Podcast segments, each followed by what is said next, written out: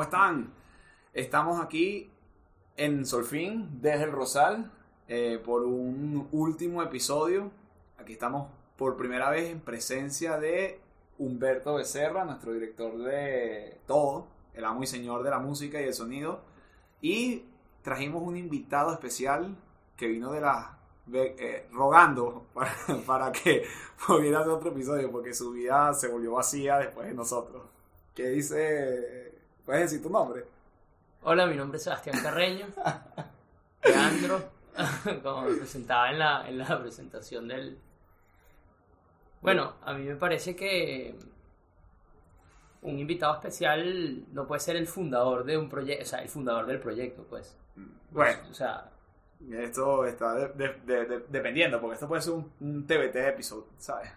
Pero yo creo que, primero que todo, para eh, la gente que nos escucha, eh, muchas gracias por el seguimiento que le han tenido desde Rosal, tanto los amigos, la familia, las personas que no nos conocen, los que se han acercado a se han acercado a nosotros en las fiestas a hablarnos de lo bueno o malo que son los episodios. Me ha pasado tres veces, no es mentira. Y bueno, que, que el proyecto del podcast que quisimos hacer en Solfín Casa de Bolsa, que es desde el Rosal, llegó a su, a su fecha. Eh, un proyecto de un año, 14 episodios, 15 episodios en total, creo.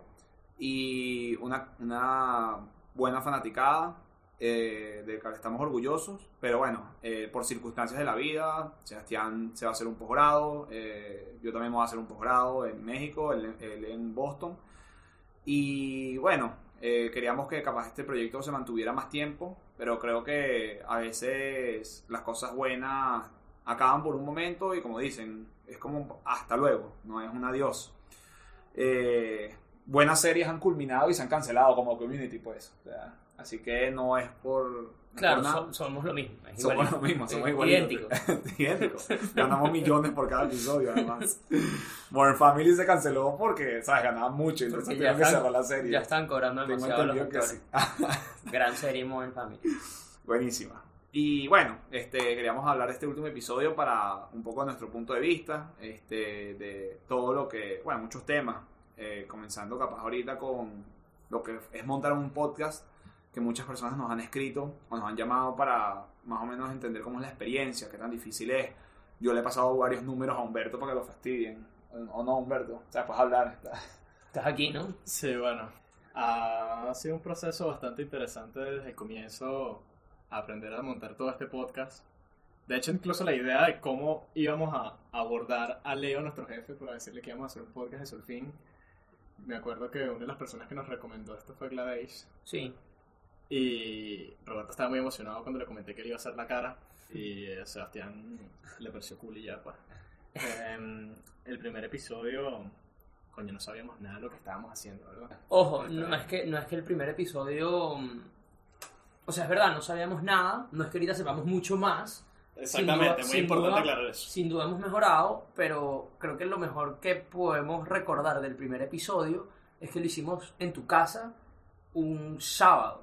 Cierto, man. Este, lo que te habla del proyecto de por sí, o sea, Sí, que aunque sí. el proyecto sin duda alguna ha tenido el apoyo y, y, eh, y es un proyecto de Solfín, de principio, o sea, desde el principio hasta el final ha sido un proyecto de Solfín, bueno, que, que al principio sí hubo que, que poner como que, que, que hacer algunos esfuerzos adicionales para que la cosa fluyera.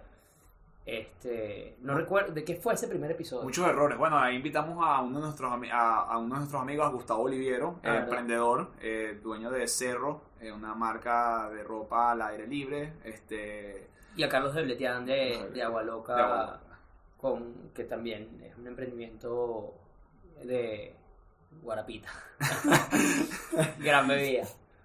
El episodio es Este, súper incómodo de alguna manera. O sea, o- Sí, hoy en día yo sea- lo escucho y me parece tan. Sí, probablemente. cringe. cringe Sí, un poco dicen. cringe, así, una música en el medio. Pero además fue cómico porque no sabíamos qué queríamos hacer en, de, de- de estilo de, de podcast. Porque Sebastián y yo escuchamos bastante, bastantes podcasts y en particular escuchamos mucho de Indicator y Planet Money. Y queríamos más o menos imitar eh, la dinámica que tienen eh, Stacey Vanek Smith y Cardiff García, que era eh, medio en broma, todo, pero con una edición lo suficientemente buena para que las voces de los que estamos entrevistando eh, se escucharan al, al mejor punto y no y nadie como que se pusiera encima de las voces de cada quien. Entonces como que primero nos grabamos a nosotros, después nos grabamos a ellos y intentamos mezclar to- todo eso. Me acuerdo que Humberto no estaba, no estaba muy claro de, de- de todo el proceso. Fue cómico. Fue burda de awkward, la verdad. Además tenemos un solo micrófono, pues. Entonces, el tema del micrófono, eh, digamos, fue un obstáculo, pero no, nunca nos paró. Entonces fue interesante cómo era que cada vez que entrevistamos a alguien y estábamos con esa persona dentro de la sala, el micrófono iba pegado a su boca y nosotros solamente hablábamos a lo lejos atrás. Por eso en el primer episodio incluso, en el fondo escuchas nuestras voces en, en, En algunas partes. en unas partes. Bueno, de hecho, en este momento estamos todos sentados alrededor de un solo micrófono. No muy cerca.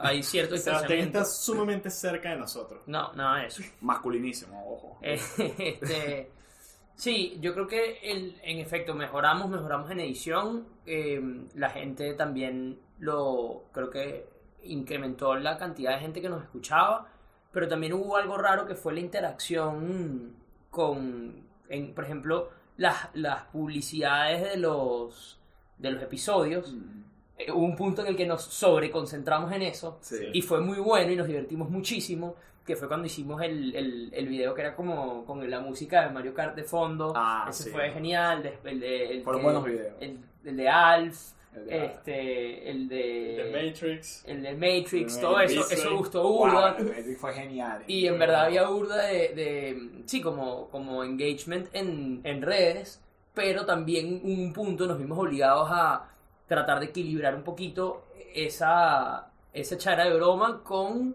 bueno, lo que queríamos que era transmitir contenido, apoyar a la firma en sus objetivos y, y bueno, y capturar también algo de, de lo que, de la seriedad que implican estos temas, ¿no? Sí. Entonces, ese equilibrio yo creo que siempre nos costó conseguirlo y en algunos momentos estuvimos más en uno de, de- un lado del umbral y después en otros momentos Sí, muy sí. del otro lado y, y el equilibrio fue como complicado de conseguir. cómico porque además eh, hubo personas que nos, o sea, que sabían, que le decían como que, ajá, tenemos un podcast y eh, síganos en las redes.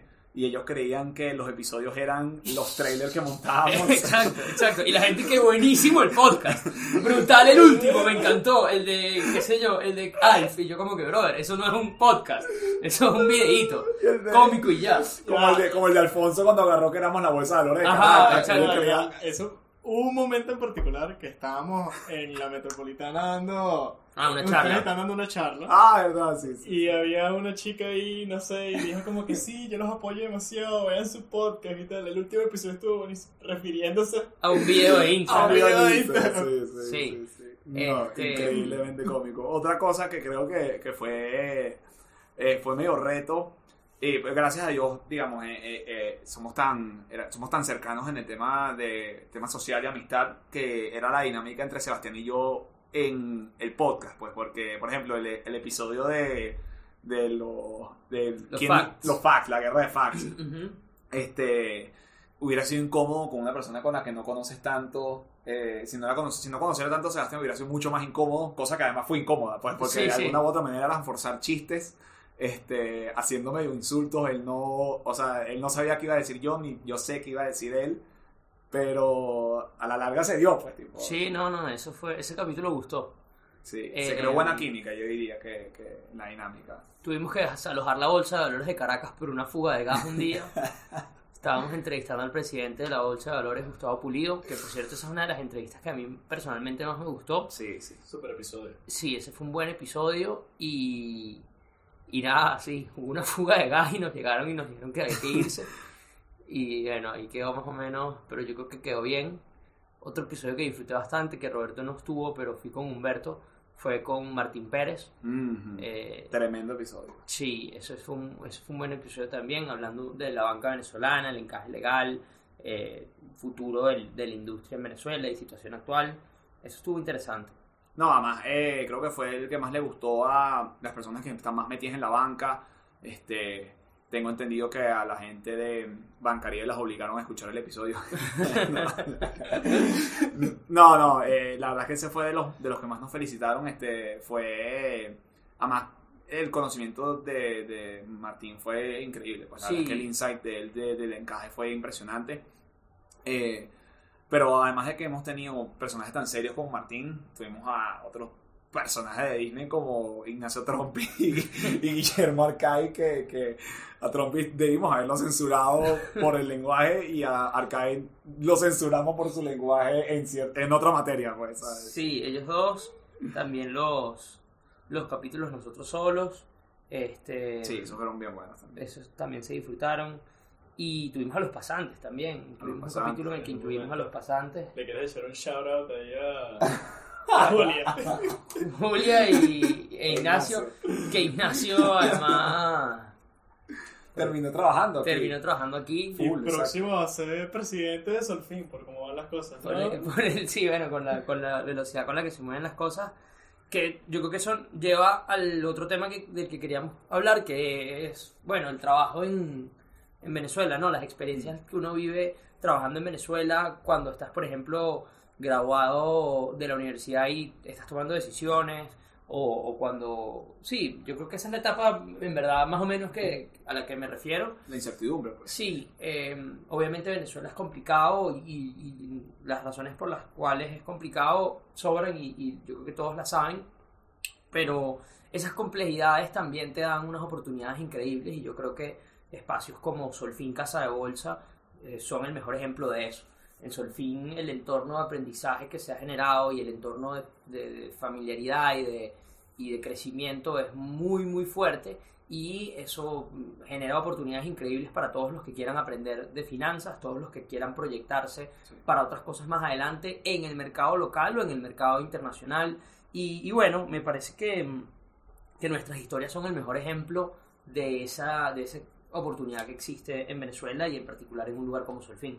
Sí, eh, yo por lo menos nunca había trabajado en el área de finanzas antes de venir para Solfín. Estaba en otra firma de, de- inversión en material real estate, no tanto en el mercado de capitales.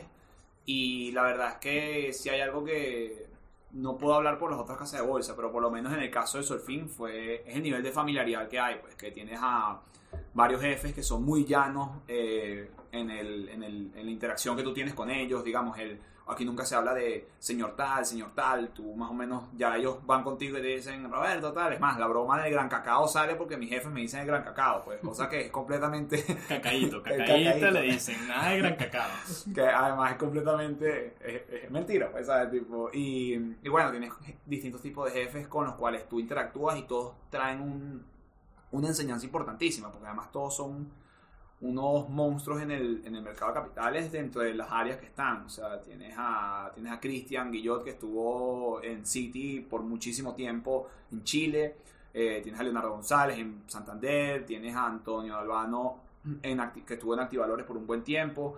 Eh, tienes a Andrés Octavio que estuvo en, en Banco Venezuela Grupo Santander. Eh, Policarpo Rodríguez que estuvo al Banco Central. Y después también estuvo en Santander. Ah, estuvo en Santander, exacto, ellos vinieron exacto juntos. Y a Ricardo, que Ricardo estuvo, Provincial. estuvo en Provincial y en varias otras casas de bolsa. Estuvo en Inglaterra, estuvo en otras casas de bolsa aquí en Venezuela.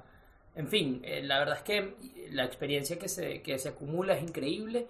Eh, las oportunidades de relacionarse, de aprender, de manejar clientes, de manejar portafolios, de aprender a leer el mercado, son increíbles y te, y te dan una plataforma que te, que te acerca muchísimo a los objetivos que tengas, suponiendo que esta es la, la dirección que, que te interesa tomar profesionalmente. Entonces yo creo que eh, sí, queríamos dedicar parte de, de- de este cierre de, desde el Rosal como proyecto a un agradecimiento especial con Solfín Casa de Bolsa, no solamente por apoyar el proyecto y, y bueno, y hacerlo parte de, de su portafolio de productos o de ofrecimiento a la clientela, Vino un cliente, vino gracias a, desde el Rosario. Sí, desde el Rosal tuvo su cliente. mm, Quizás nos hubieran dado un poco más de tiempo y la cuestión hubiese sido mm, todavía más, más exitosa en términos de, de clientes eh, nuevos.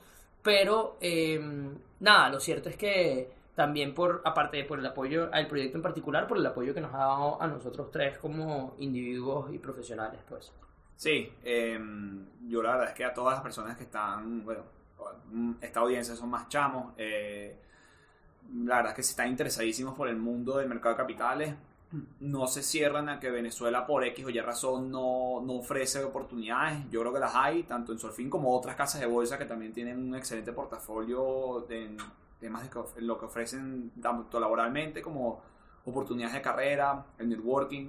En particular, por lo menos eh, a Sebas y a mí nos ayudaron bastante en Solfin con el tema de las universidades, este, que ellos tienen como que una idea de trayectoria de, de que capaz no es que es necesariamente para todos, pero si tú quieres hacer un posgrado, hay una hay un, hay un pro a esa idea, pues hay eh, que lo incentivan. Este, entonces, podemos decir que parte de esas decisiones que uno toma eh, lo ayudan en este tipo de trabajo. Pues yo por lo menos antes de entrar yo no tenía ni idea si yo quería hacer una maestría o un posgrado y eh, quedamos en, quedé en un MBA, pues. Entonces, la verdad es que bien bueno eso. Eh, en Humberto tuvo otro tipo de experiencia porque además Humberto no es, no es economista como Sebastián y yo. Tú eres sociólogo además, ¿no, Humberto? A pesar de que dicen que eres comunicador social. Pensé que es así que. Aunque dicen que eres comunista. Em, No lo Sí, yo creo que mi, mi experiencia ha sido bastante distinta, pues. No es algo que capaz pueda decirle a la gente que le interesan los medios que, que piensen en una casa de bolsa como el sitio perfecto para desarrollar su carrera. Sin embargo, Solfin, no, no voy a hablar obviamente de otras instituciones financieras, Solfin sí ha estado bastante abierto a oye, nuevos proyectos, a atacar gente joven, a buscar, mm, ¿sabes?, distintas maneras, salirse un poco de lo convencional, digamos. Y eso ha sido bastante chévere para mí. Yo creo que también dice bastante de la organización, de que la Re- mayoría- revolucionaste las redes de Solfin, pues pudieras decirlo, ba- bajo, Sí. tu, bajo, tu, bajo tu paradigma comunista, eres Lenin de Solfin, pues. Yo tipo, creo que muchas cosas cambiaron. Sí, sí. Muchas cosas cambiaron para bien. Me acuerdo que hicimos unos cuantos QAs en Instagram. Sí, sí. Sebastián hizo uno, un muy buen engagement. Ahorita, bueno, desde el Rosal, la verdad es que un proyecto bastante distinto de Sulfin, que yo creo que hasta cierto punto la organización lo consideró algo aparte. Aunque Bueno. creo que para todos nosotros siempre fue eso. Sí, bueno, yo creo que, que todo comienza siempre.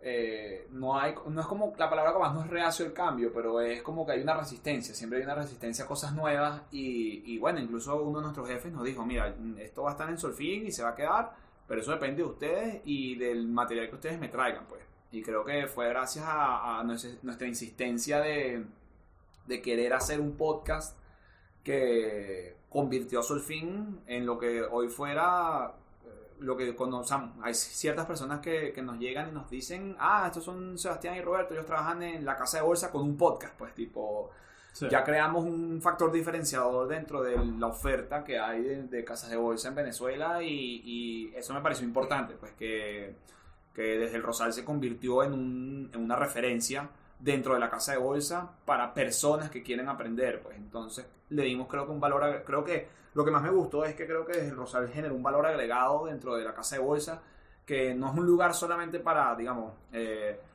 Facturar. Fa- Vamos a subir, bueno, así en términos llanos, facturar, este. Ya no, eso no es un, eso no es un término llano, es un tronco de término, de Es lo que hace pensar en billetes.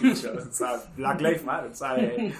Pero eso, creo que más allá de, de lo que alguien puede considerar un cliché de casa de bolsa, que es hacer billete o, o aumentar el patrimonio, lo que sea, cosas que son extremadamente válidas y generar soluciones financieras, que creo que ese es además el moto de Surfing, de, de solucionarle a las personas toda su situación financiera, ya sea un problema o sea una necesidad, el valor agregado académico y educativo, pues. Por lo menos al, a lo que intentamos Sebastián y yo hacerlo, porque no podemos decir Sebastián y yo que somos académicos de ninguna u otra manera, pero sí nos gusta el, el tema, la academia y informarnos, pues. Capaz lo único que me hubiera gustado de- del podcast es haberle dado un twist eh, de capaz algunos episodios dando nuestra opinión a las ciertas cosas, pues algo más así este estilo. Pero Claro.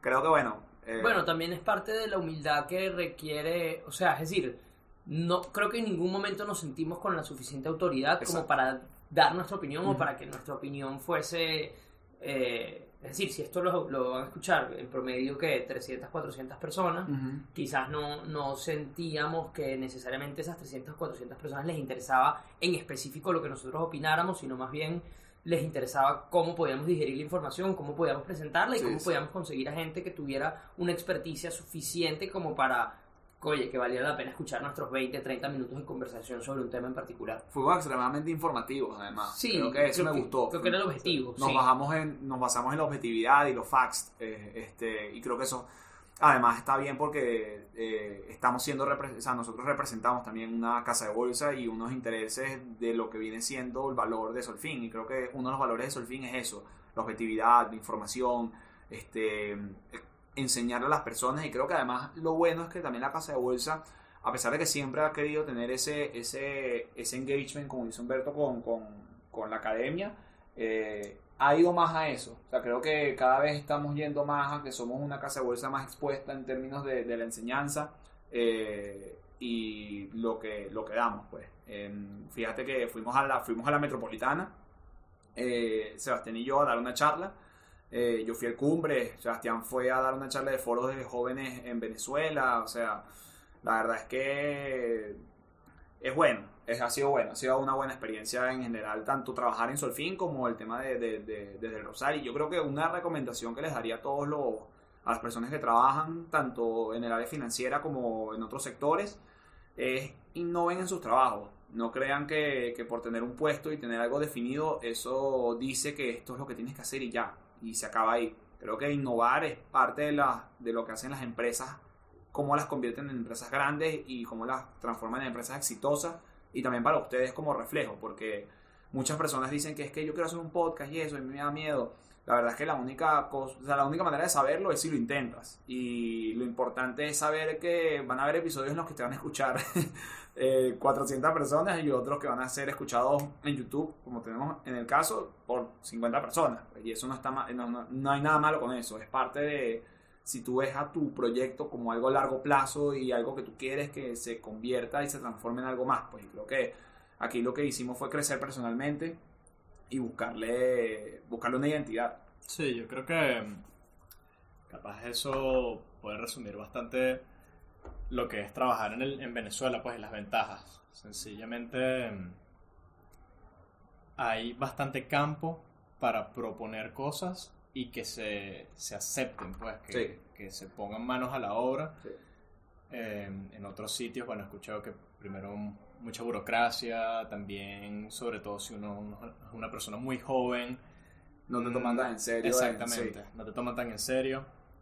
Pero Obviamente, mm, eso, mi experiencia es Solfin, pues, y esto es un ambiente bastante juvenil, digamos. Sí, sí, O sea, aquí, aquí son se presta para bastante eso. pro, bastante pro el cambio, pues. Pero creo Sí. que creo que capaz el único take que podemos darle es no le tengan miedo al cambio y no le tengan miedo a, a- a- a innovar y a equivocarse. Porque nosotros nos equivocamos bastante en este proyecto en muchas cosas, pues. Este, incluso hay episodios en los que nosotros escuchamos que la edición no es tan buena, pero porque nosotros mismos nos equivocamos haciendo las cosas. Como Sí. ejemplos, pues, tipo, en general.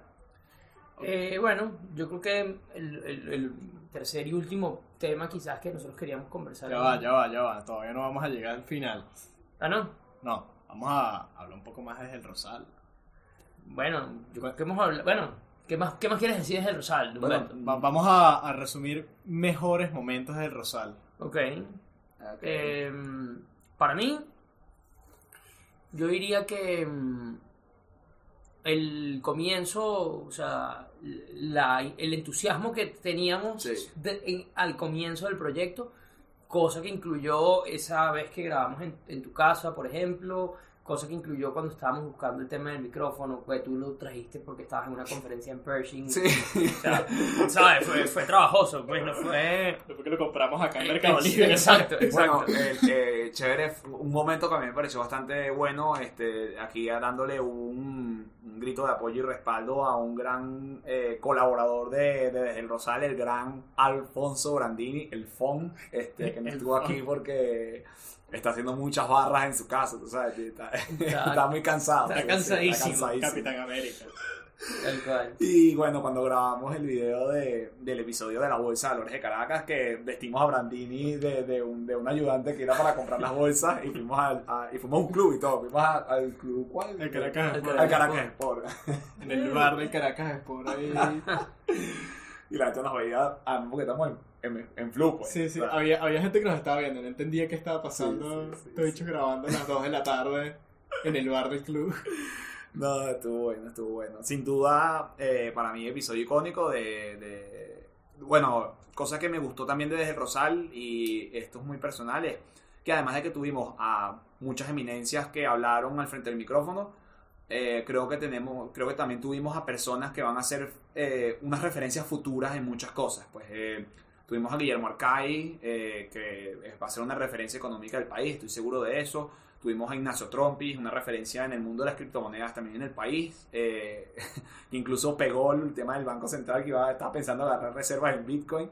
Y, y los emprendedores, pues, que, que a veces no se les da tanto mérito eh, en Venezuela porque es una labor fas- fastidiosa y difícil. Pues. Eh, tienes altos buenos y tienes muchísimos bajos, unos bajos profundísimos. Y la verdad es que haberle dado espacio a ellos eh, me pareció bastante importante y, y bastante positivo además.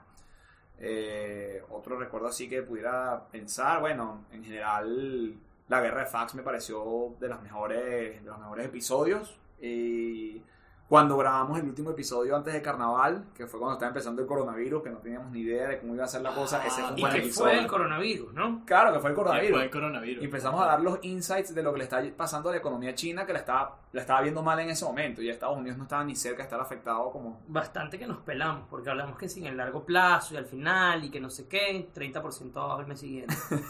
ya eso se corrigió, ¿no? Pero, pero en su momento fue un buen pelón.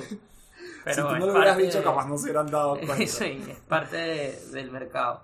Eh, También tuvimos otro momento bastante interesante, como que una, una saga muy corta, acompañada por Francisco Gorrín. Para los que no lo conocen. Gran personaje. Gran personaje, figura principal también. Sí, también, también Francisco va a hacer una maestría en finanzas, eh, con todo el apoyo que nosotros también le damos a él por haber tomado esa decisión. Y bueno, que a pesar de, su, de, de ser, de ser Gorrín el breve, de- le damos un, o sea, siempre va a ser parte de la familia Solfín. Además, estuvo pasante, entonces él conoce bastante bien la Ah, dinámica. bueno, es cierto. Él fue Sí, pasante. Solfín tiene historia, eh, Solfín, Gorrin tiene historia en Solfín. Sí, no, no. eh, la verdad es que es chévere. Y bueno, eh, mencionar capaz unos stats personales nuestros que creo que fueron logros. El tema de que nos Muy hayan importante. escuchado 3.316 personas eh, en total de entre todos nuestros episodios puestos. Gracias a todas esas 3.300 personas que decidieron tomarse su tiempo y agarrar su teléfono y, decir, wow, vale la pena escuchar a estos panas. Eh, todas las críticas que tuvimos, tanto constructivas como las no constructivas. Y La gente que se nos acercó en, en cualquier sitio La a, gente que se a nos mencionarnos. eso pasó, eso pasó. Eso, Eso pasó, pasó. o sea, esto pasado. Yo estuve. Y que obviamente tampoco es que es increíble, pero... Pero es improbable. O sea, Es lo que te digo, a mí, a mí una vez se me acercaron a una fiesta, chamos que yo no tengo ni idea quiénes son, me dijeron, ah, tu podcast buenísimo y tal. Y yo, ¿Qué- ¿Quién eres tú, viejo? Y los tipos no paraban de hablar y decían, segundo episodio brutal, el tercero malísimo. Yo estoy en una fiesta, no critiquen mi obra, o sea.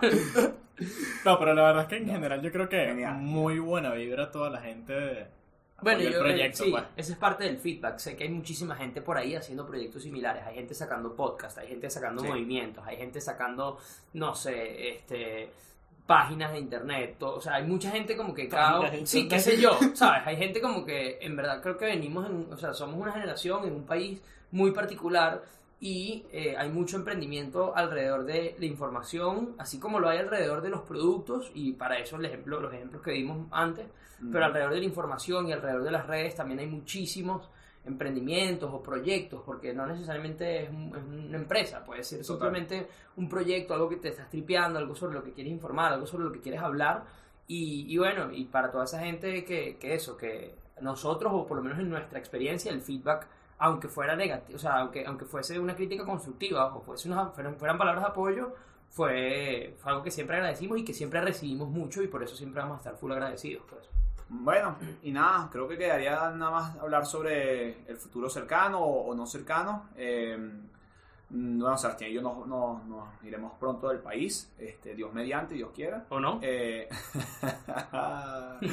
y bueno, eh, todas las personas que tengan dudas de esto, o, nos cono- obviamente los que nos conocen, pero los que no nos, no nos conocen y quieran hablar con nosotros del tema, o más allá de eso, ya saben que no sé si decirles que es que tienen una casa en Boston y una casa en México, pero tienen alguien con quien hablar y, y personas con las que pueden conversar sin duda, si tienen dudas eh, con mil cosas, tanto aplicar en maestrías, como trabajar en Venezuela, en finanzas, como, como hacer podcast. Eh, sin duda las puertas abiertas. Y bueno, y aquí queda Solfin, que es una institución que tiene más de 17 años brindando servicio financiero en Venezuela, tratando de aportar las mejores soluciones posibles para las necesidades de los clientes, tanto para personas jurídicas como para personas naturales, y también eh, ayudando a satisfacer las necesidades de los profesionales que forman parte de este equipo, que es un poco lo que Solfín hizo con Roberto y conmigo, también con Humberto sigue haciéndolo, de hecho. Eh, es, ese, esa dinámica de no solamente cuidar a, tus clientes y no solamente cuidar los intereses de la firma como institución, sino cuidar los intereses y, y, las ventajas y, y, las posibilidades que ofreces a tu equipo.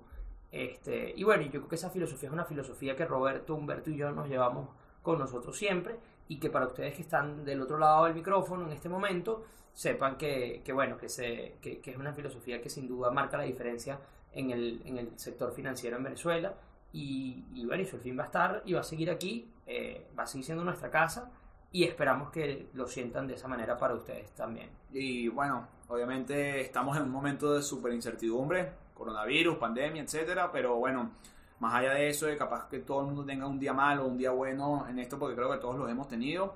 Eh, yo a todos les digo, miren, palabras de aliento, pues. Eh, de aquí la humanidad ha pasado por crisis parecidas, similares, ha pasado por guerras mundiales y siempre, gracias a Dios, como que ha prevalecido la, la parte buena de la humanidad. Y yo sí creo que de aquí va a salir la parte buena de la humanidad, lo mejor de nosotros. Venezuela es un país que a nosotros nos ha dado mucho, eh, nos da mucho aún, a pesar de las situaciones, las circunstancias y la verdad es que tanto a ellos, tanto a Venezuela como a Sofín, como a todas las personas que, con las que nosotros congeniamos, les damos las gracias a todos y como les digo, vamos para adelante. Eh, si quieres hablar un mensaje en tu nuevo idioma, que va a ser el inglés, Sebastián, puedes decirlo, eh, come to Clam Chowders. Y... Nada, brother, nada, puras buenas vibras desde el Rosal para todos ustedes. Gracias por el apoyo y nos vemos pronto. Nos vemos a ver, nos vamos a ver pronto, sin duda. nos escuchamos pronto. Y bueno, aquí yo para terminar, eh, como ya saben, último episodio es El Rosal. Este episodio se lo dedicamos obviamente a todas las personas que nos escuchan, todas las personas que nos apoyaron, todas las personas que estuvieron dispuestas a entrevistarlas, que, que apoyaron el proyecto de alguna manera u otra, a Solfín por supuesto, que lo hemos nombrado millones de veces, al señor Leonardo por por bueno, por... prestarnos la plata, tú sabes, para comprar micrófono. prestarnos la plata. Ah, el señor Leonardo, porque primero que nada vetó el nombre que habíamos mencionado, que iba a ser, este, este programa se iba a llamar Los Grandes Cacaos. Ah, cierto. Y él dio la idea, de hecho, él dijo no se va a llamar así, se va a llamar Desde el Rosal. Entonces, un big shout out a Leonardo González por, por poner esa cerecita. Además escuchó el primer capítulo con nosotros, nos dio feedback en general, siempre nos apoyó full y todos los demás, los demás socios también. Cristian Guillot, que es fanático. muchísimas veces, siempre escuchó todo, siempre nos dio buen feedback. Eh, Ricardo también este, estuvo súper pendiente de nosotros, Policarpo siempre dándonos feedback eh, y buenas ideas. Andrés, nos ayudó con Gustavo Pulido. Andrés nos ayudó en general con las entrevistas, este, Antonio también estuvo involucrado, en fin, es más de lo mismo, más de la filosofía de familia que tenemos en esta... Gracias, grandes cacao. Gracias, Gracias. cacao. Entonces, bueno, em, aquí es cuando presionamos el, el ending. La, chao, nos vemos desde el Rosal. Hasta luego. Estamos contigo. Esa es la canción de RCTV, ¿sabes? Cuando estaba cerrando la cosa. Nos vemos, panas. Gracias por todo.